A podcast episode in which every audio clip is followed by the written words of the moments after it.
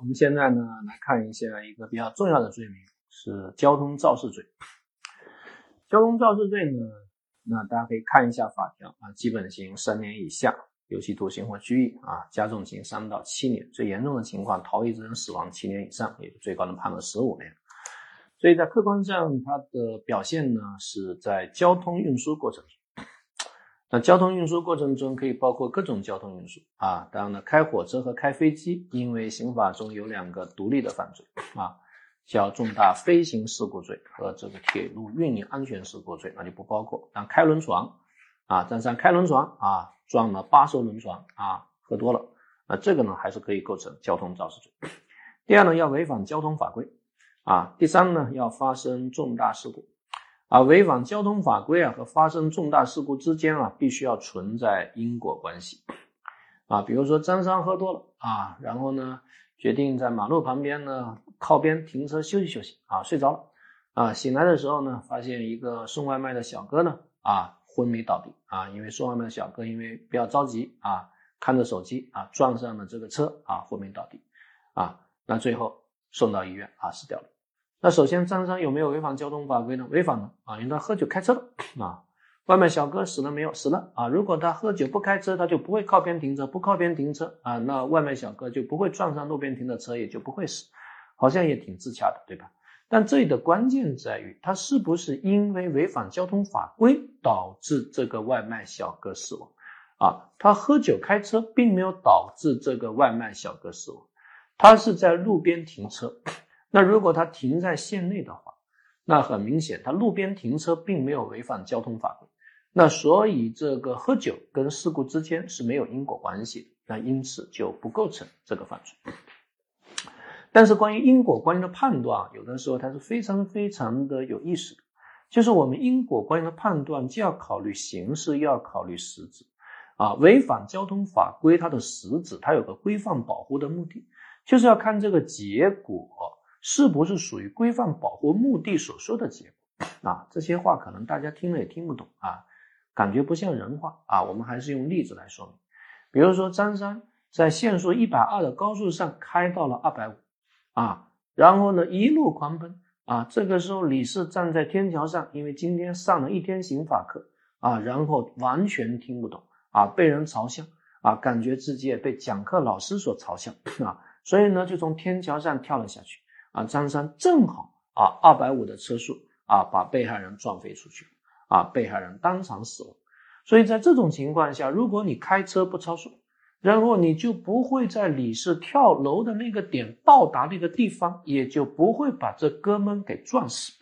后来我们还查了监控录像，因为这个事件发生在凌晨一点，啊，那监控摄像头显示，在十二点到早上六点，总共就只有一辆车。通过这个高速路，因为这个高速路是新修的高速路啊，所以就只有张三这一辆车啊。如果你不超速，那肯定就不会撞死他啊。而且这个这个天桥它只有两米啊，所以从两米上跳下来他也不会死啊，因为地上也比较松软。怎么着？如果你不超速，你就撞死不了他啊。那好像是在形式上有因果关系。但这里面关键是要从实质上判断是否存在规范保护目的。法律为什么要禁止超速？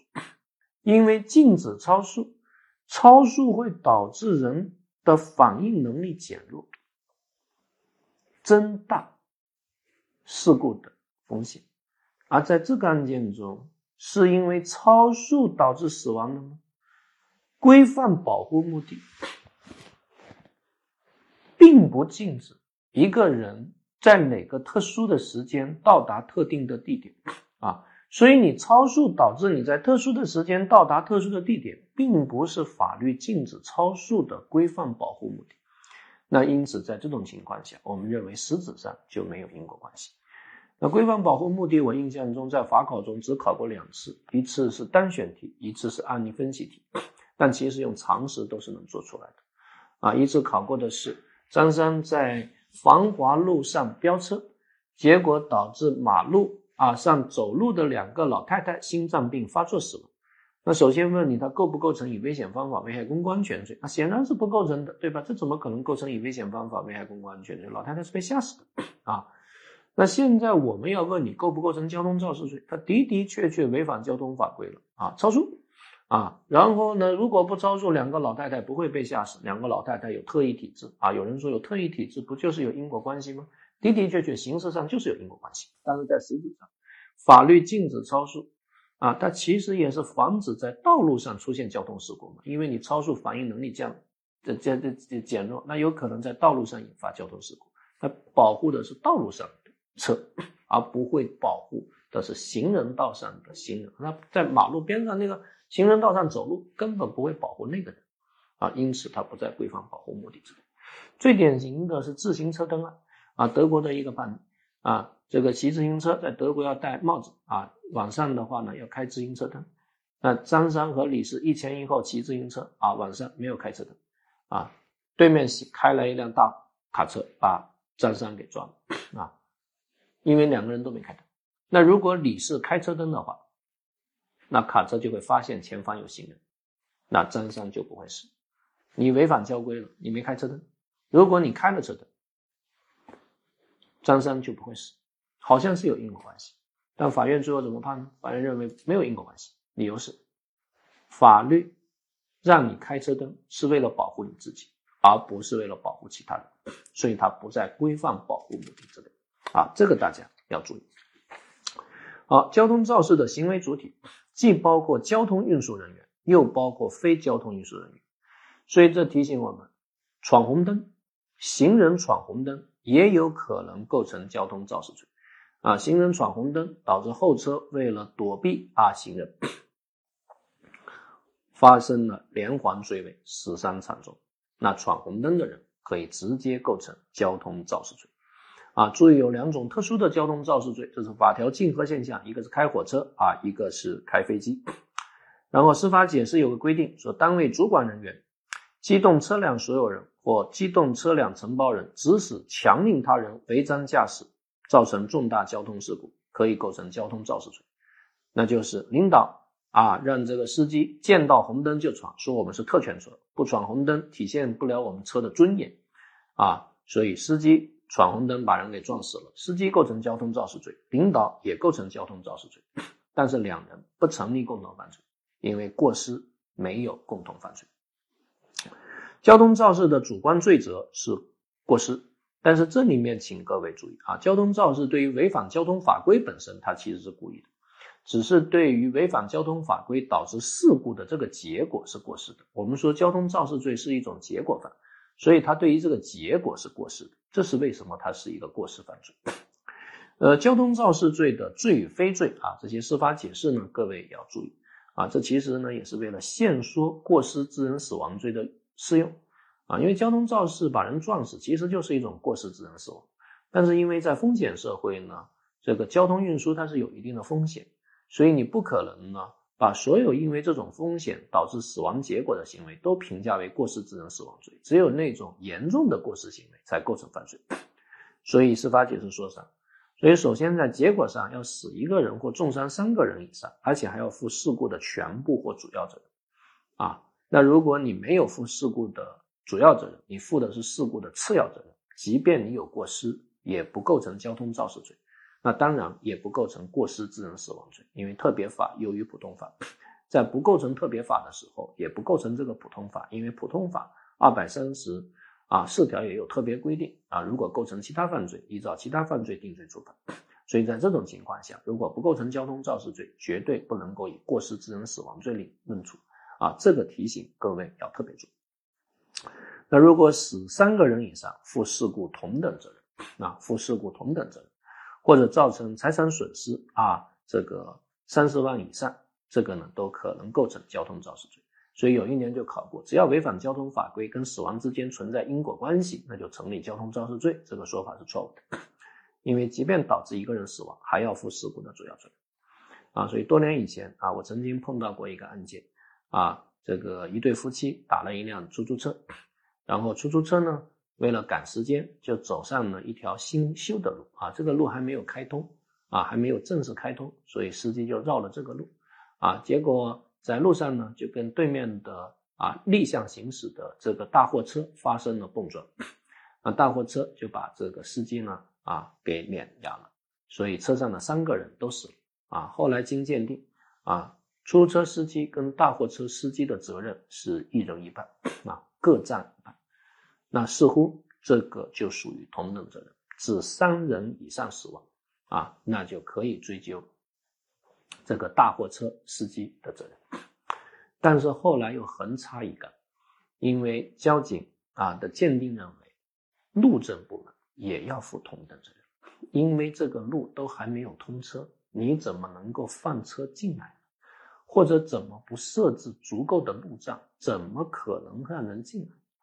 一旦路政部门也要负同等责任，那就意味着大货车司机只承担三分之一的责任，那就没有到同等责任，所以最后就没法追究大货车司机的责任。但是大家按照你的内心直觉，觉得合不合理？似乎是不合理的。所以我个人感觉，在这个案件中，其实根本不应该定交通肇事罪。为什么？因为既然这个路还没有通车，那它就不属于公共交通范围里啊。因为交通肇事罪必须是在交通运输过程中啊，必须是交通运输的这个范畴内。那现在这个公路还没有通车，那就不属于交通运输过程中，那就不应该适用交通。肇事罪的法规直接适用过失致人死亡罪就可以了，因为在过失致人死亡罪中，无论是主要责任、次要责任，只要你有过失，最后导致他人死亡，都是过失致人死亡。只是考虑到在交通运输过程中啊，我们其实是收缩了刑法权啊，对交通运输它的风险采取容忍。但现在不是交通运输，那就直接定过失致人死亡。这个提醒各位注意啊，我不知道大家有没有乱。如果是在交通运输过程中，那如果你负事故的次要责任，导致一个人死亡，那不构成交通肇事罪，那显然也不构成过失致人死亡罪啊。这第一句话。第二句话，那如果不在交通运输过程中，那即便你是次要责任致人死亡，那也是过失致人死亡，因为它根本都不符合交通肇事罪的构成要件，也不是在交通运输过程中啊。这个请大家注意。那如果交通肇事致一人以上重伤啊，并不是都构成犯罪啊，这其实也是在收缩过失致人死亡呃过失致人重伤罪的适用。他必须要负事故的全部或主要责任，而且还必须符合下列六种情况才构成犯罪。啊，一个是酒驾，一个是毒驾，啊，一个是没有驾照，啊，或者明知道是安全装置不全，或者安全机件失灵，啊，或者明知道啊是没有牌照或者报废的车辆，或者严重超载，或者为了逃避法律追究逃离事故现场，啊，所以把人撞成重伤不一定构成犯罪。啊，如果把人撞成重伤，负事故的主要责任，同时又符合刚才我们所说的六种情况之一，才构成犯罪。啊，提醒各位要特别注意。交肇罪呢有两种加重情节啊，它基本刑三年以下。那第一种加重情节呢，三到七年，就交通运输肇事后逃逸或者有其他特别恶劣情节。啊，主要考的啊是第一款交通运输肇事后逃逸。这里的交通运输肇事后逃逸啊，各位一定要注意，它其实是一种结果加重犯的模式。所以，首先它已经符合了交通肇事罪，在符合交通肇事罪的基础上，又出现了逃逸的这个情节。所以，比如说喝酒把人撞成重伤，负事故的主要责任，这已经构成了交通肇事罪的第一档。然后又逃逸的话，那就升格为三到七年啊。但是这里的逃逸，只要逃避法律追究就可以了。并不需要逃离事故现场，啊，只要逃避法律追究就可以了，并不需要逃避啊，并不需要逃离事故现场。可能有部分同学发现啊，我们刚才的罪与非罪，把人撞成重伤，负事故的主要责任，啊，那第六项为逃避法律追究，逃离事故现场，就是既要逃避法律追究，又要逃离事故现场，但这只是入罪的条件。啊，这只是入罪的条件。所谓入罪条件，把人撞成重伤，如果啊负主要责任，然后又逃逸，这个逃逸既包括形式上的逃离事故现场，又包括实质上的逃避法律追究，这是没问题的。但是作为升格法定刑，在已经构成交通肇事罪的情况下，我们认为作为升格法定刑的逃逸，只要逃避法律追究就可以了。啊，当然这个太细了啊，也从来没有考过。啊，所以甲乙两人啊开车啊，张三和李四啊，张三是富家少爷啊，开着豪车，李四坐在啊副驾驶室上，然后酒后开车啊，把一个人撞成重伤啊，下车一看，眼看就不行了啊，这个时候张三非常垂头丧气啊，李四对张三说：“大哥，我一直想报答你，一直没有机会，现在终于来了一个千载难逢的机会。”啊，待会警察来了，你什么都别说啊，我就说是我撞的。啊，张三非常的感动，对李四说：“好兄弟啊，放心去坐牢啊，以后啊，你的家人我全都帮你照顾啊，你儿子就是我儿子，你老婆就是我老婆啊，放心的去坐牢吧。”啊，所以最后警察来了，李四说是他撞的啊，张三在旁边什么都没有说啊，那肯定李四那自然是构成啊包庇罪，那张三呢啊，那显然啊，后来这个人被送到医院啊也死了。啊，所以他肯定构成交通肇事罪啊。同时，他构成交通肇事罪有没有逃逸呢？虽然他在现场，但他有没有逃避法律追究？我们认为他已经逃避法律追究了啊。那既然逃避了法律追究啊，那就属于交通运输肇事后逃逸。所以司法实践中呢，有大量的这类案件啊，有大量的这类案件啊。甲乙两人开车对撞，啊 后来两个人都昏迷了啊，被送到医院啊。那么后来乙呢，在送到医院过程中死了啊。甲在送在医院过程中经抢救啊活了。最后经鉴定啊，甲呢在事故中负事故的主要责任啊。所以警察呢就找甲来问情况啊，甲就说头疼头疼，记不清了啊。警察说那这样吧，你先休息休息啊，等想清楚我们再来问你啊。所以甲趁警察一走，把身上的管子全部拔了啊，就跑了啊。但因为过于虚弱啊，又昏倒在医院门口啊，最后又被逃了回来。啊，那现在法院认为怎么定性呢？首先，你负事故的主要责任，把人撞死了，已经构成了交通肇事罪。第二呢，你小子逃避法律追究，啊，所以就属于交通运输肇事后逃逸，啊，最后判处他五年有期徒刑，啊，好，这是交通运输肇事后逃逸。那么还有一种呢，三到七年的，就是有其他特别恶劣情节啊，各位呢自己看一看，啊。我其实想提醒各位注意的是啊，交通运输肇事后逃逸在司法实践，在我们司法考试中基本上是不考的哈，因为它有争议啊，有争议啊，我们就不考啊，有争议有什么可考的，对吧？值得考的其实是第二种更为加重的犯罪构成，叫做逃逸致人死亡啊。所以呢，关于什么叫交通运输肇事后逃逸啊，其实呢它不考啊，只是我刚才已经给你讲了。在符合交通肇事罪的情况下，啊，然后又出现了逃逸，那就升格法定刑啊就够了。其实也非常非常的简单，啊，为什么有争议呢？这里的争议的关键啊，就看你是采取行为无价值还是结果无价值啊，是行为不法还是结果不法啊？因为按照行为不法，只要你小子逃避法律追究，你行为就很邪恶啊，那就升格你的法定刑。但是按照结果无价值，按照结果不法呢，他认为这个逃逸啊。必须是要升高了死亡的危险性，啊，这个逃逸呢耽误了救助，升高了死亡的危险性，啊，然后才加大法定刑。那于是你就必须要证明你的逃逸啊耽误了救助，然后才能认为属于交通运输肇事后逃逸，这是结果不法或者结果无价值的立场。啊，那很明显，像我们刚才所举的例子，啊，你开车就把人撞死了，啊，然后呢？然后你在医院逃避法律追究，那也就是说，这个逃逸啊，并没有升高啊他人死亡的危险性，因为那哥们已经被撞死了。啊，那么按照这种立场，他认为就不属于交通运输肇事后逃逸，啊，就认为属于三年以下啊这档刑，而不是三到七年这档刑。所以关键是你的立场是行为不法还是结果不法。如果是行为不法，你认为这哥们逃逸啊，逃避法律追究本身就很邪恶，本身就应该评价为更重的法定刑。那他就交通运输肇事后逃逸。那我们在司法实践中，那当然是要遵循司法解释的观点啊。司法解释那明确指出啊，只要交通运输、交通肇事成立了，然后又逃避法律追究，就升格法定刑。所以司法解释呢，它采取的其实是行为无价值的立场啊。但是现在因为有观点啊，认为在这个情况下要限缩刑罚权，要采结果无价值的观点，所以就导致有分歧啊。那首先我们尊重司法解释。啊，我们要尊重司法解释，在尊重的基础上进行相应的啊批判。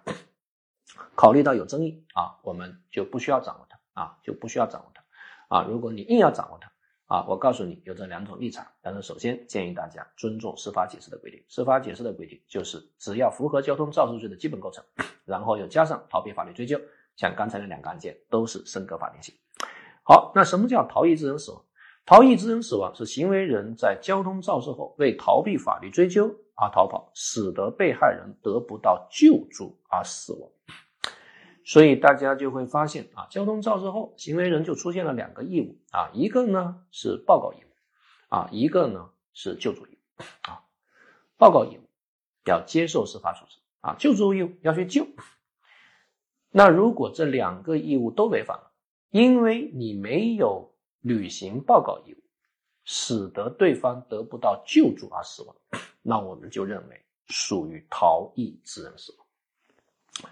所以，逃逸致人死亡，它其实是一种双义务的违反啊，使得被害人死掉。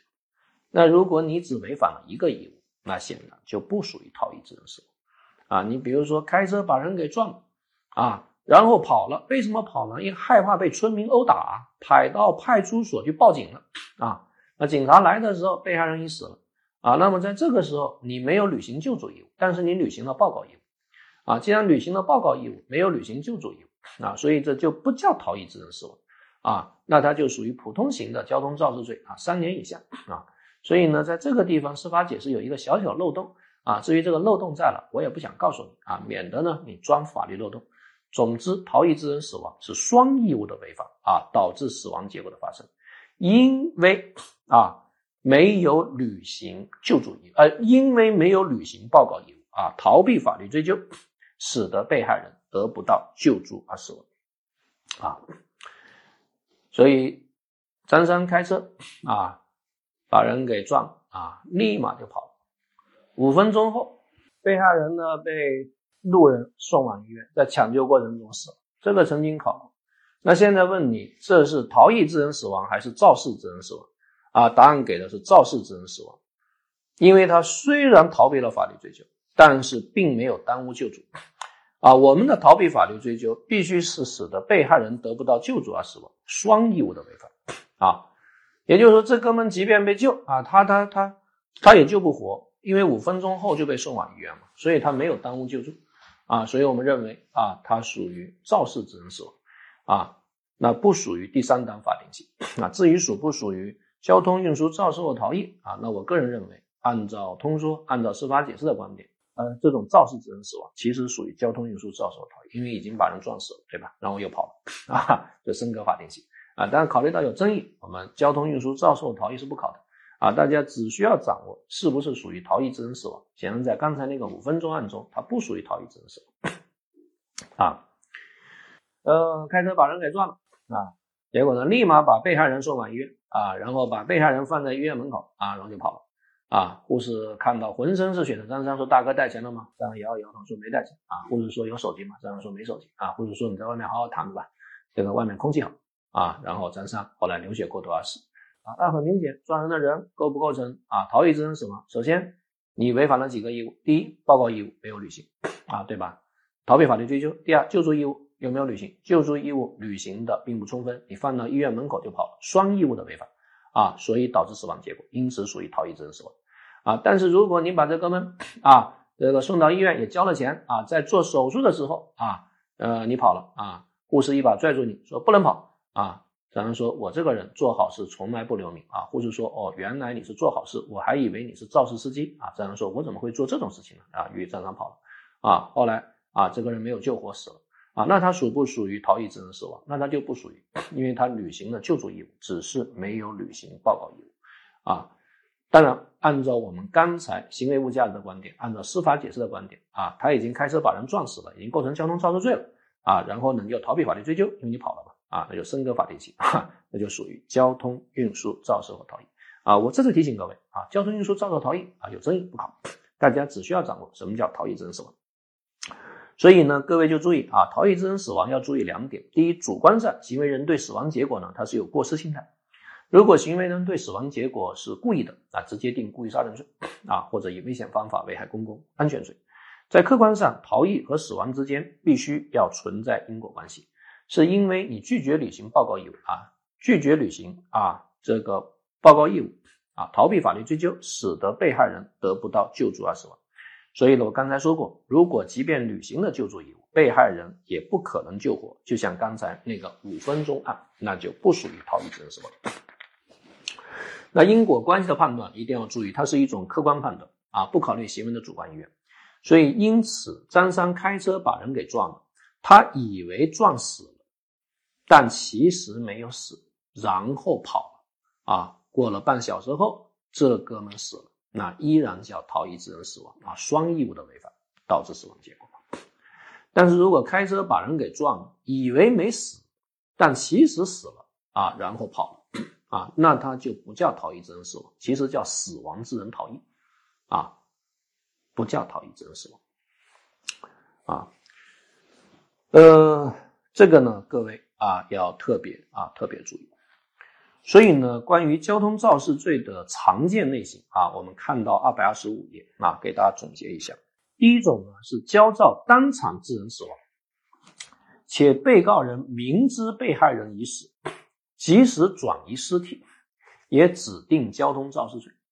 那如果有逃逸情节，那属于交通肇事罪的加重构成。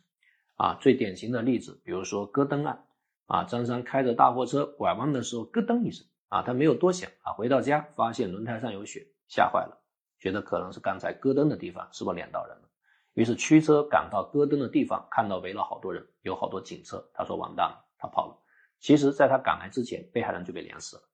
那么在这种情况下，叫不叫逃逸致人死亡？显然不叫，这叫死亡致人逃逸。啊，那很明显啊，他逃避法律追究是在这个人死亡之后，叫死亡致人逃逸。那死亡致人逃逸无论如何都不叫逃逸致人死亡。啊，按照司法解释，它其实属于第二的啊，符合交通肇事罪的情况下，有逃避法律追究，属于交通运输肇事后逃逸。那第二呢，交通肇事当场没有死。啊，无论被告人是否明知，只要是逃逸使得被害人得不到及时救助而死亡，那就属于逃逸致人死亡。啊，张三开车呢，啊，把人给撞了，啊，于是立即打电话报警，啊，但是在警察赶来之前呢，啊，他跑了，而且他也没有告诉警察自己叫什么名字，啊，这个地方呢非常的偏僻，啊，警车呢花了一个小时啊才赶来，啊，然后把被害人送往医院，啊，医生说早来十分钟就好了。啊，所以呢，很明显，在这种情况下啊，第二天张三到公安机关投案自首。那首先我们来看啊，对死亡结果是过失的，对吧？好，客观上啊，有没有逃避法律追究？逃避了啊，有没有违背救助义务？违背了啊，有没有耽误救助？也耽误了啊，因逃避法律追究，使得被害人得不到救助而死亡，所以它属于典型的啊逃逸致人死亡。然后各位可能还需要特别的注意一下连环肇事案。连环肇事案呢，在这个客观题中考的非常简单，就是问你有没有因果关系。但如果放在主观题考呢，还是比较复杂的。啊，你开车把人撞了，然后跑了，啊，然后第二辆车把这个人给连死了，啊，然后现在问你应该如何定性？啊，那它其实呢有如下的几种情况。第一种情况呢，讲呢在速度非常快的道路上撞人，啊，比如说上海有一个案件是在外环路上把一个骑摩托车的人给撞了。啊，然后回了一下头，发现这哥们还动着啊，然后你跑了啊，几分钟后，他后来被后车给碾压致死啊。那大家知道，在外环路上车流量非常非常的大，所以这哥们被后车碾压致死的概率是极高的概率。既然是极高的概率呢，那前车那对死亡结果它是一个放任的心态啊，所以后来法官直接认为构成故意杀人罪，那构成故意杀人罪。好，第二，甲在普通道路上撞人啊，被害人躺在路上。啊，那半小时后乙从此经过再次碾压被害人，致其死亡。那现在问甲属于什么？首先，甲跟死亡结果有没有因果关系啊？这个是曾经考过的，肯定是有因果关系的。啊，他被第二辆车啊撞死的。啊，但是问你属不属于逃逸致人死亡？啊，那我们司法实践的判例当然认为属于逃逸致人死亡。首先啊，你逃避法律追究没有？逃避了。啊，违背了救助义务没有？违背了，因为逃避法律追究，使得被害人得不到救助而死亡。啊。逃逸跟死亡之间又存在啊因果关系，所以它属于逃逸致人死亡啊。一般来说，主观上对这种结果啊，因为在普通道路上啊，对死亡结果是过失的啊，属于逃逸致人死亡啊。但是如果张三找了一个辩护律师啊，辩护律师提了一个非常新奇的辩论，他说在第一撞你没有证据证明他撞成了重伤，既然没有证据证明他撞成了重伤。那也意味着第一撞并不构成交通肇事罪的基本性啊，因为我们知道构成交通肇事罪的基本性必须是要把人撞死啊，或者把人撞成重伤啊，把人撞成重伤然后逃跑啊，负事故主要责任，那就构成普通的交通肇事罪。那既然你没有证据证明第一撞撞成了重伤，那就不符合交通肇事罪的基本构成要件。既然不符合交通肇事罪的基本构成要件，那就不可能构成逃逸致人死亡这种加重构成要件。这是一个逻辑嘛？啊，逻辑很精美，但法律的生命是经验而不是逻辑啊。如果你持这种逻辑，那太可怕了。因为在司法实践中，这种连环肇事案第一撞不可能鉴定为重伤，也根本没有任何我们的鉴定能力能够把第一撞鉴定为重伤啊，那就会使得逃逸致人死亡在这个法条中变得没法适用。啊，事实上，司法实践有大量的结果加重犯啊，基本构成要件是不需要，基本犯是不需要达到基本构成要件。比如说非法拘禁致人死亡，那司法实践中我们非法拘禁啊，把一个人关起来，那通常要十二个小时才达到入罪标准啊。那现在你非法拘禁他一个小时，绳子捆得太紧，导致他死亡。哎，你说因为他没有达到十二个小时，不符合非法拘禁的基本构成要件，所以不构成非法拘禁致人死亡。那老百姓还不砸死你啊？法律的生命是经验，而不是逻辑。所以，权威判例啊，主流判例都认为，在逃逸致人死亡中，它是一种特殊现象啊。逃逸第一个行为并不需要达到基本构成要件啊。法律的生命是经验，而不是逻辑啊。所以，只要你逃避法律追究，使得被害人得不到救助而死亡，那他就逃逸致人死亡。司法解释是这么规定，司法解释没有说前行为已经在构成交通肇事罪的情况下，然后你逃避法律追究，导致被害人死亡。啊，那这显然是不合适的啊！我们刚才说啊，交通运输肇事后逃逸啊，他必须是符合了交通肇事罪的情况下加逃逸，升格法定刑，这没有问题，在逻辑上也没有问题，在经验上也没有问题。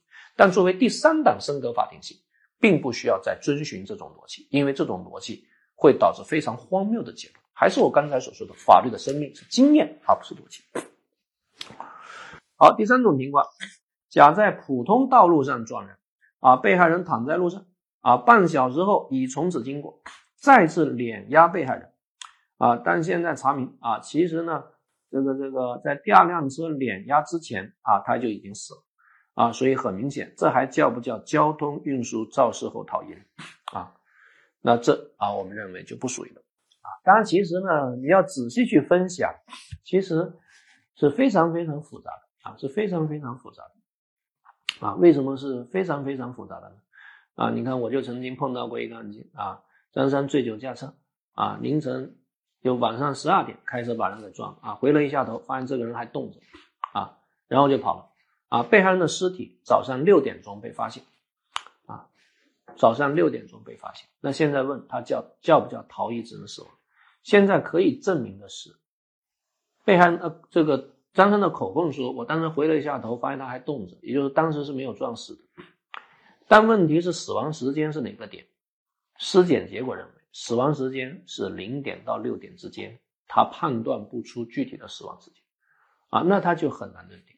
那如果马上就死了，马上就死了，比如说零点三分就死了，那在这种情况下，也就意味着送到医院也救不活。”那就不属于逃逸致人死亡，那属于肇事致人死亡啊。按照我的观点，第二档啊，因为把人撞死了又逃跑了啊，交通运输肇事逃啊。但是如果是凌晨四点死啊，中间有四个小时耽误救助了，那就逃逸致人死。但是现在判断不出是哪个点，那就只能做有利于行为推定啊，有利于行为推定，那就推定为肇事致人死啊。第二档啊，交通运输肇事逃逸。啊，不能认定为逃逸致人死，所以在第三个案件中也是一样，肯定是第一辆车撞死的，而不是第二辆车撞死。啊，如果第一辆车啊，这个因为第一辆车当时没撞死，啊，哪个时间点啊，半小时后，但是现在确定不了哪个时间点。如果是五分钟后就死了，那他是肇事致人死亡；如果是二十九分钟后死了，可能属于逃逸致人死亡。啊，那现在。怎么办？判断不出，有疑问时做有利于行为推定，所以推定为肇事致人死亡啊啊，不能推定为逃逸致人死亡啊，已经构成交通肇事罪了啊，然后又逃避法律追究，所以属于第二档交通运输肇事后逃逸。好，我们再来看一下第三种情况，啊，甲在普通道路上撞人，被害人躺在路上，半小时后乙从此经过，再次碾压被害人，但现在判断不出什么时候死的，可能是第二辆车撞死的，也可能是第一辆车撞死的，啊，那也可能啊，这个当时就撞死了，啊，也可能是撞完之后五分钟后死的，也可能撞完之后二十九分钟后死的，现在判断不出怎么办？判断不出，只能做有利于行为推定，所以推定为啊，交通运输肇事后逃逸。啊，肇事致人死亡，因为开车把人撞死的没问题啊，然后逃跑了啊，按照司法解释就是第二档升格法定刑啊，其实很简单啊，很简单。好，那么第三种大的情况，那行为人在交通肇事后为逃避法律追究啊，将被害人带离事故现场后隐藏或遗弃。使得被害人无法得到救助而死亡或者严重残疾啊！你开车把人撞了，很害怕啊，把他啊扔到荒郊野外，导致他死亡。那其实这种积极的作为，以证明的主观心态，显然是一种故意啊，那就直接构成故意杀人罪啊。那第四啊，第四，交通肇事呢，当场没有死亡，但被害人误以为啊，这个被告人误以为被害人已死，将被害人转移并予以遗弃。最终导致被害人死亡，啊，由于肇事行为与死亡没有因果关系啊，而且行为人对死亡结果并无故意心态，这其实是一个什么意思呢？啊，呃，被害人误以为已经死了啊，那也就是说你的主观心态啊，对死亡结果不是故意的，你对死亡结果只是过失了，这跟刚才那个案件不一样，刚才案件知道，哎，他还没死。把他扔到荒郊野外，他对死亡结果至少是放任的。那现在你开车把人给撞了，你以为他死了，然后你把他扔了啊，比如说扔到河里面啊，后来发现这哥们是被淹死的啊，不是被撞死的，那因果关系就被切断了。既然因果关系被切断了啊，那后行为就评价为过失致人死亡罪就可以了啊。至于前行为还要不要评价，那就不好说，关键看第一撞是不是撞成了重伤。如果第一撞撞成了重伤，啊，你负事故的主要责任啊，又逃逸的话，那就变成了基本的交通肇事罪。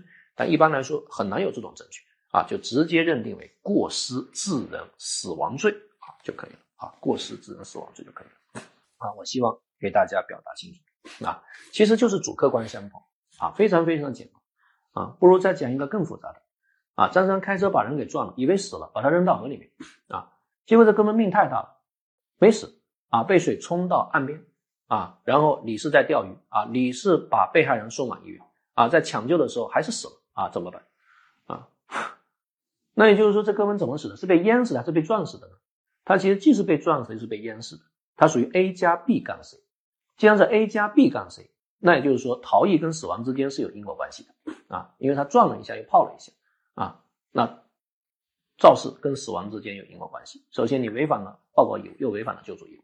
对死亡结果是过失，那不就逃逸致人死亡了？啊，主客观相同，啊，主客观相同，啊，我们刚才讲的有疑问是做有利于行为推定，啊，司法考试从来没考过，啊，只可能在案例分析题中出现，啊，如果你实在搞不懂也算，啊，因为大家只是在浅海区，啊，狗刨就 OK 了，啊，我对大家也不做太高的要求，啊，慢慢慢慢的，啊，就可以到深海区，啊，去试一试。你看这里面有个想一想，啊，离庆国案。啊，因为交通肇事太复杂了啊！这哥们呢开车把人给撞了啊，撞了之后立即把他送到卫生院啊，卫生院说我们这救不了啊，你赶快送到大医院啊，从卫生院到大医院大概呢啊要开个啊呃三四十分钟的车啊，结果在路上啊他就把被害人啊给扔掉了啊，扔到河边了啊，但是他的口供是，我以为这哥们已经死了，所以我把他给扔了啊。现在尸检结果确定不了这个人什么时候死的，啊，现在问如何定性，啊，那显然只可能有两大类结果。第一大类结果，他在说谎，这个人还没死，他把他他把被害人给扔了，那就意味着主观上是故意的，就构成故意杀人罪。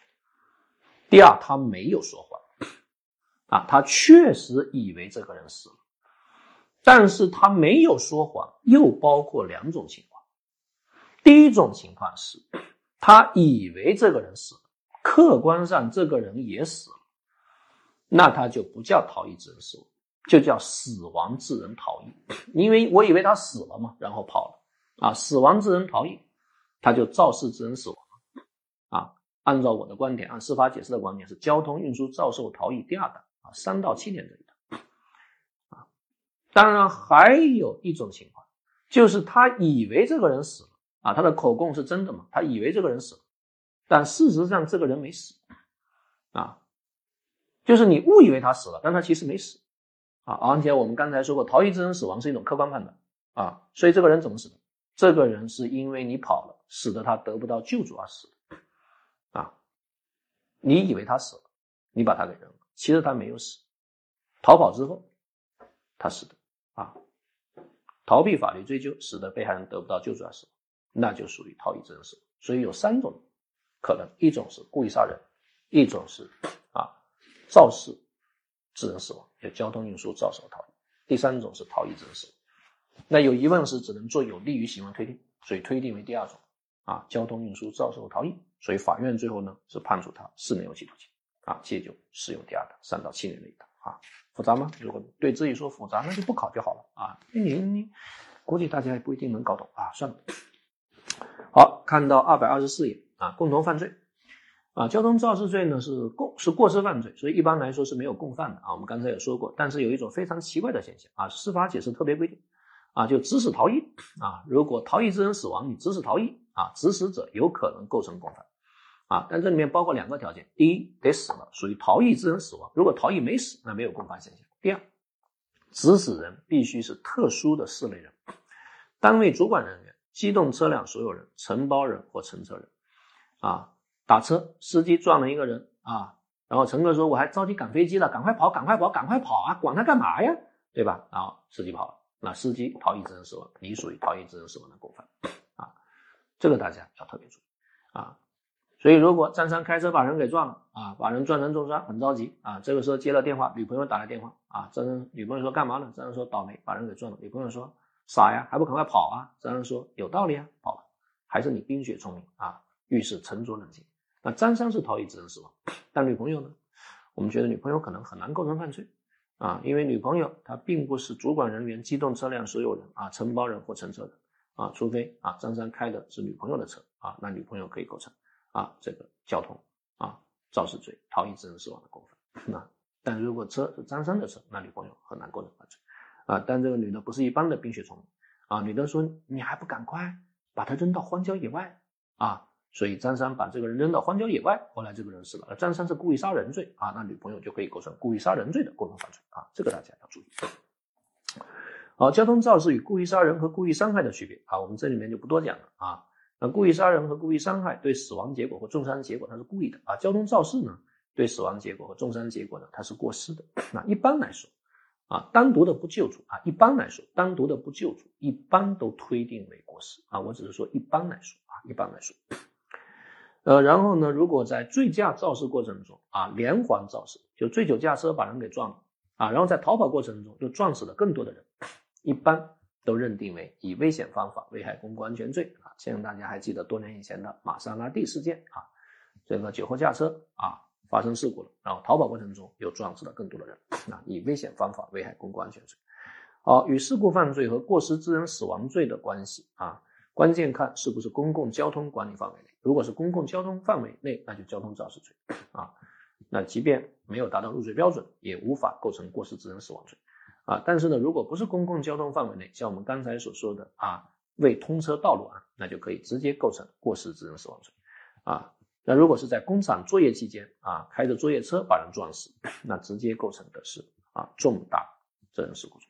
在小区里面倒车啊，小区的停车场按照道路交通安全法规定，也属于公共交通管理的范围，所以同样也是构成交通肇事罪。好，偷开机动车啊，这个可能构成盗窃罪。然后在路上又把人给撞死，同时还构成交通肇事罪啊，数罪并罚。好，我们交通肇事罪呢就给大家讲完了啊，交通肇事罪啊，当然还有个焦躁罪自首的认定啊，就焦躁呢，然后投案自首啊，这个首先呢投案自首，那履行这个报告义务是他的法定义务，但是这其实也成立自首啊，只是呢关于从宽的幅度啊，这是可以啊做一定的限缩啊。危险驾驶这是当下呢最常见的一种罪名，尤其是醉酒驾车啊，尤其是醉酒驾车。所以现在很多啊地方呢，都对醉酒驾车是否一律构成犯罪呢是有一定的限缩啊，因为一旦给人贴上犯罪标签呢，那么可能是非常非常沉重的啊，有点像中国古代的墨刑啊，呃。法律呢不能堵塞人向上的空间，如果堵塞人向上的空间啊，所以改过行善起到王尧也啊，这个啊提营救父汉文帝诏书里面所说的，那可能会诱发几很多的犯罪啊，因为你把别人改过行善的路给堵了啊，那有可能就会激化矛盾啊，所以这呢也是提醒我们注意的啊，法律问题太复杂。所以危险驾驶罪呢有如下一些类型，第一呢是追逐竞驶啊，情节恶劣。注意追逐竞驶啊，它必须呢要情节恶劣。而追逐竞驶的本质呢在于竞啊，竞赛啊，有人专门追警车，有人专门追救护车啊，有人互相一些比拼谁开得快啊啊，还有一些人专门搞计时赛啊，像最典型的二环十三郎啊。这一批富家少爷比谁二环路啊开得快？二环路全路好像有四十六公里还是五十公里啊？这哥们十三分钟能开完啊！比计时赛，看谁是二环十三郎、二环十四郎、二环十五妹啊！虽然是一个一个的开啊，今天你开，明天我开，但它还是具有竞赛性质，所以理解为追逐竞驶是没有问题啊！司法实践中经常还有所谓的开斗气车啊，你别我一下，我别你一下，你别我一下，我别你一下，在高速公路上互相别啊，我就没有被人别过。啊，我就没有被人别输过，对吧？那其实这两个人都构成危险驾驶罪，而且其实还属于放映交流啊，你别我，我别你，有一个放映的交流啊，谁怕谁呀？所以它其实属于危险驾驶罪的共同犯罪啊，危险驾驶罪的共同犯罪。注意，并不是追逐竞驶就一律构成犯罪啊，跟着警车不是就一律构成犯罪啊。前段时间啊，有一个地方啊，有老大呢啊，这个这个要受审啊，所以小弟呢就守候在这个这个。啊，看守所。然后呢，当老大从看守所押往法院的时候，啊，小弟骑着摩托车啊，跟着这个警车一路跟到法院啊，为老大送行。啊，结果到达法院门口，几个小弟就被抓了啊，感觉是来自首的。啊，现在问小弟构成危险驾驶罪吗？表面上呢，好像是在追警车啊，追逐竞驶，但其实有没有达到情节恶劣呢？我个人觉得可能还是没有达到情节恶劣啊，没有必要动不动啊就用这个刑法啊。因为他就跟在后面嘛，啊，其实他也没有超过警车啊，这个就是就就就就就就跟着他啊，跟着他啊，给给一个这个行政处罚就可以了，并不是一定要上刑法手段。好，醉酒驾驶机动车啊，注意这个醉驾呢是不包括毒驾，虽然毒驾的社会危害性更大，但是把醉驾呢解释为毒驾，这显然是一种啊类推解释啊，这里的醉驾呢就是啊酒精含量每一百毫升啊。这个有八十毫克的酒精啊，或者比八十毫克要大啊，大于或等于八十毫克，这个就一律构成啊危险驾驶罪啊。当前呢，呃，我们司法实践中一般呢是这么适用的啊，因为这个罪呢是个抽象危险犯，所以只要你达到了每一百毫升血有八十毫克酒精，我们就可以构成危险驾驶罪啊。呃，张三喝酒喝多了啊，然后打电话让女朋友啊开车啊送他啊。所以女朋友就做他的代驾啊，其实你找个代驾不就得了吗？啊，还让女朋友做代驾啊，结果果然这个女朋友呢，这个开车车技也不好啊，张三在后面骂骂咧咧，说怎么开的，怎么开的，怎么开的？你越说他越着急啊，然后就跟前方车了发生了剐蹭啊，所以呢就报警啊，警察就来了啊，说来来把车挪到路边啊，这个女孩子挪了好几把都没有挪到路边，张三非常生气，说走走走，我来挪啊，当着警察的面还泊车。你说这要不要处理？这不处理是不是太不尊重警察了啊？而且还把警察的车给撞了啊！所以张三后来就被构成啊危险驾驶罪啊。但是呢，关于醉酒驾车啊构成危险驾驶罪，其实还要正确的适用总则的规定啊。总则但书条款第十三款，情节显著轻微，危害不大，不是民事犯罪啊。或者刑法第三十七条啊，情节轻微可以免于刑事处罚啊。你比如说凌晨两点喝了两瓶啤酒啊，这个一吹。啊，比如说啊，酒精含量八十一啊，确实达到醉驾标准了啊。但是凌晨两点，路上也没人，啊，这哥们的酒量又比较好啊，而且呢，他的目的呢，只是从饭店呢把车挪到自己家的车位啊，因为他觉得占饭店的车位不好啊，所以自己家的车位呢就在饭店啊马路对面啊五米啊。那么在这种情况下，虽然从逻辑上来说，它构成了危险驾驶罪。但是说一律需要以犯罪论处，这是不是太机械了啊？这值得大家考虑的啊。所以呢，这是很多地方啊，对于这类犯罪呢，现在呢，可能在采取一种收缩刑罚权的一种做法。我们要综合刑法总则的规定啊，刑法第十三条的但书条款啊，或者刑法第三十七条的啊这个免罚条款啊，这个大家要注意啊。再比如说我们之前所说的醉驾啊，去送老婆就医啊，那无论如何不构成犯罪，那属于紧急避险啊，对吧？那肯定是不构成犯罪啊，要考虑到刑法总则的啊这个规定啊。所以有人啊在车里面摆了一瓶酒啊，警察一查车，说我紧张啊，我当着警察面把酒给喝了啊。警察说一吹吹到了八百八，说本来只有八，现在因为你来了，我当你的面吹的啊。但司法解释认为啊这个不行啊，大家看一下司法解释的规定啊，二百二十七页的最后的小注，血液酒精含量检验鉴定意见是认定犯罪嫌疑人是否醉酒的标准。啊，犯罪嫌疑人经呼气酒精含量检验达到醉酒标准，在抽取血样之前脱逃，可以呼气酒精含量作为认定犯罪的呃醉酒的依据。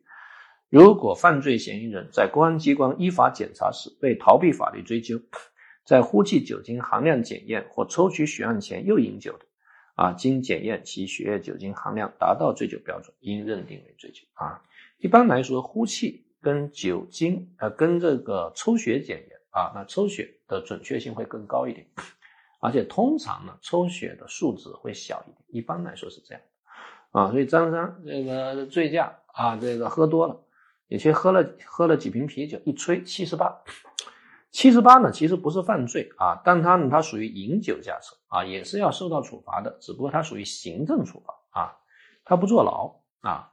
但是这哥们说不可能啊。要抽个血啊，结果一抽血八十二啊，结果就要坐牢。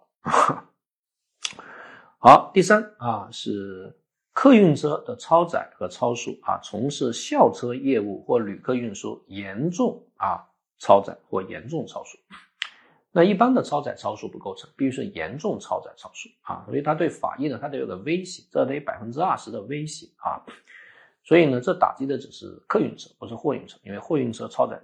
啊，这个太太太常见了啊！法律不能强人所难啊！法律不能强人所难，只有客运车呢啊，严重超载超速方构成犯罪。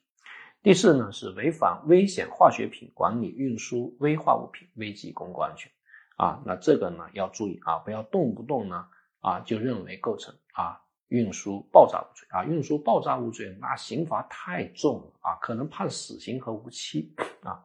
你有的时候呢。这可能只是一些危化用品啊，那么可能判轻罪啊，判危险驾驶罪啊，可能会更合适一点啊。所以这个大家呢要注意，以后在深水区游泳的时候啊，要注意它的法律的协调性问题啊，法律的协调性问题。所有的犯罪背后一定要有它的道义上的可谴责性。如果一种行为在道德上根本不值得谴责，你发动刑罚权，我觉得那只是一种虚伪啊，那只是一种虚伪。好，这里危险驾驶罪的道路啊，什么叫道路啊？大家要注意啊，这个呃小确幸的道路也是道路，因为它可以允许社会车辆通过啊，只要可以允许社会车辆进入，那都叫道路啊。机动车啊，机动车呢它不包括电单车，因为电单车是非机动车啊。但现在司法实践中经常有一些电单车是改装后的电单车啊，时速能达到八十，那能不能解释为机动车 啊？那肯定是有争议的啊。有一种观点认为可以解释，那就构成危险驾驶罪。啊，另外一种观点认为不能解释，那就不能构成危险驾驶罪。那法律的生命是经验，不是逻辑。啊，如果把这个外卖小哥这些电单车都解释为机动车 啊，那他们一喝酒都构成犯罪，那我看是不是抓的人会太多啊？其实也需要考虑这些经验性的问题啊。但是只要有争议啊，我们都不考啊。如果要考，就开放性试题啊。如果改装后的啊机。电单车解释为机动车的话，那就构成危险驾驶罪；如果不能解释的话，就不构成危险驾驶罪，就那么简单啊！不需要统一考试啊，很多东西是有争议的啊，对吧？要具体问题具体分析啊，要培养这种分析能力啊。但醉酒驾驶摩托车呢？摩托车是不是机动车啊？摩托车肯定是机动车，这都不用想，对吧？啊，好，那关于这个行为主体啊，行为主体。呃，行为主体呢，它是一般主体啊，但刑法修正案九规定啊，如果是第三项和第四项啊，客运车的超载超速和危化物品的运输，那这个机动车辆的所有人啊，管理人呢，也是可以构成犯罪的。主观罪责，本罪呢是故意犯罪，那因此过失罪加的是不构成犯罪啊。还有一种是陷害罪加啊，你在他的饮料里面呢放了酒，他都不知道啊，你陷害他啊，他反正是老酒鬼，他喝水。他喝酒精都感觉像喝水，所以你在他饮料放了酒，他不知道啊，还感觉精神怎么今天特别特别好，特别集中啊，开车特别聚精会神啊，因为喝了啊啊半斤白酒啊，其实他不知道啊，那显然啊你呢啊陷害别人啊，那你可以构成危险驾驶罪的间接正犯啊，但是呢开车那个人不构成犯罪。好，然后注意一下想象竞合的理论啊，我们之前讲过，犯本罪啊同时构成其他犯罪的，依照处罚较重的规定处理。所以，醉酒驾车发生的事故构成危险驾驶罪和交通肇事罪，想象竞合从一重罪。但如果这个行为可以切割的话，啊，像我们之前所说的，啊，你醉酒驾车开出五十公里之后把人撞了，啊，前面一段评价为危险驾驶罪，后面一段评价为交通肇事罪，啊，那他就数罪并罚，啊，就可以了。呃，危险驾驶罪的刑罚是拘役加罚金。啊，法律说并处罚金，那就是必须要处罚金啊，因为没有说可以啊，也没有说应当啊，那就是应当的意思。那当前呢，在醉驾的时候啊，经常有一些公安机关执法，那如果你还殴打警察的话，那其实你既构成危险驾驶罪，其实呢又构成啊袭警罪啊，应当数罪并罚，因为袭警已经独立成一个新罪了。好，我这里有个小小的表格啊，提醒各位，如果没有把人撞成重伤啊，那。如果是普通的违反交规，不构成犯罪；如果醉驾的话，那就构成危险驾驶罪啊！这哥们喝了几瓶啤酒啊，在大排档啊，开着他的卡，开着他的车，一下把大排档给撞了，撞了二十多个人啊！但他的运气足够的好啊，所有的人都只受了轻微伤啊，那定什么呢？这总不能定以危险方法危害公共安全罪吧？我们认为直接定危险驾驶罪就可以了啊。那如果没有把人撞成重伤，有单纯的逃逸行为是不构成犯罪的。但如果醉驾啊又加逃逸，但是没有把人撞成重伤，也只是普通的危险驾驶罪。那如果把一个人撞成重伤且负事故的主要责任啊，那如果是普通的违反交规啊，这个不构成犯罪。但如果是醉驾的话，那就变成了基本性的交通肇事罪啊。那如果把一个人撞成重伤啊，负事故的主要责任，同时又逃逸的话啊，那他其实也是普通的交通肇事罪。啊，那如果又有醉驾又有逃逸，那就三到七年的加重法定刑，交通运输肇事或逃逸。那如果把一个人撞死，负事故的主要责任，普通的违反交规啊，那也是普通的交肇罪。啊，那如果醉驾又把人撞死啊，也是普通的交肇罪。但如果有逃逸的话啊，那就要区分情况，看他是死亡后逃逸还是死亡前逃逸。啊，那如果是死亡后逃逸，啊，把人啊这个撞死了之后又逃逸。它属于交通运输肇事后逃逸啊，三到七年，只不过三到七年交通运输肇事逃逸这一档一般不考啊。那如果死亡前逃逸啊，逃逸跟死亡之间有因果关系，那就可能属于逃逸致人死亡啊。那如果醉驾啊，这逃逸啊，性质也是一样的啊。各位呢，在真实的案件中啊，可以看一下。好，妨害安全驾驶罪啊，我刚才呢其实呢已经给大家讲过，它是一个轻罪啊。为了限缩以危险方法危害公共安全罪的适用，首先它对法益的侵犯肯定得有百分之二十、百分之三十。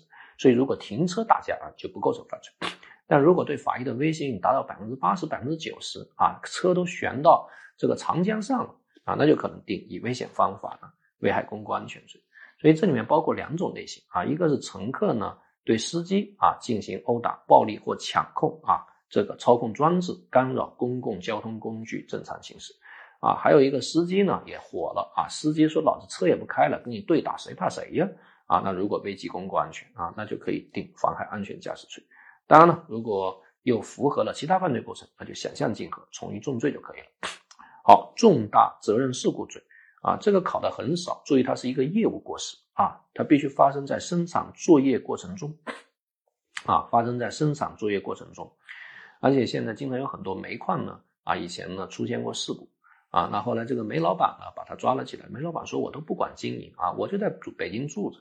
啊，煤矿我都没有去过啊，那煤老板啊，构不构成犯罪呢？所以呢，按照监督过失理论，认为呢，只要对这个企业呢负有组织、指挥、管理职责的啊负责人、管理人员和这个实控人、投资人啊，作为实控人、投资人你也应该建立合理的监督制度，所以认为也是可以成立本罪的。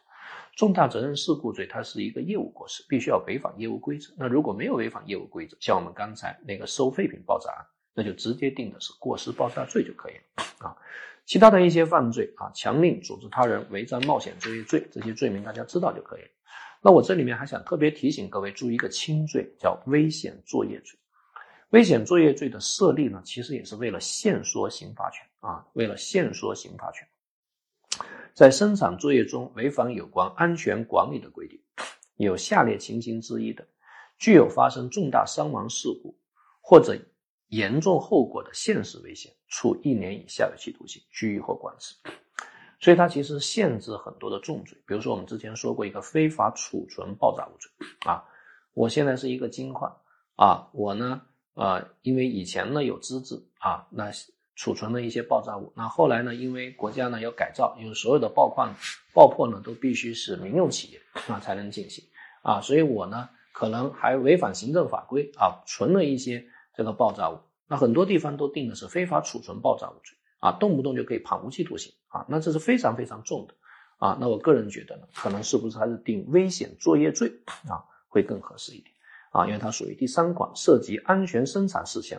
未经依法批准或许可，因为这其实只要是一个行政许可的问题啊，因为你以前有啊，现在只是那个啊那个那那个相应的文书过期了啊，你没有去更新啊，那这跟一般的这个严重犯罪是不一样的，那直接定危险作业罪就可以了啊，擅自从事矿山开采、金属冶炼以及危险物品生产、经营、储存等高度危险的生产作业啊活动的。定这个危险作业罪啊，处一年以下，是不是会更合适一点？来限缩刑罚权。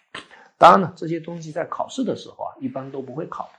我只是说，将来同学们在深海去游泳的时候呢，尤其当你是法官、你是检察官啊，你要注意啊，不要把刑法当成一种逻辑游戏、一种智力运算啊啊，觉得处刑越重越好啊，这个是很可怕的啊。那你自己就沦为刀比利了。啊，我们的法律工作者一定不会是中国古代的刀比利，我们要有法治的情怀。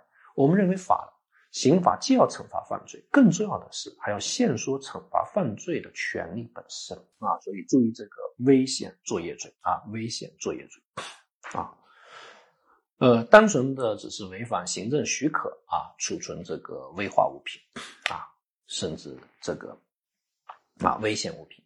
我们认为不应该认定为什么非法经营罪啊啊，非法储存爆炸物罪啊啊，这些罪都太重了啊，我们直接定危险作业罪就可以了。好，那我们这一章呢就给大家讲完了。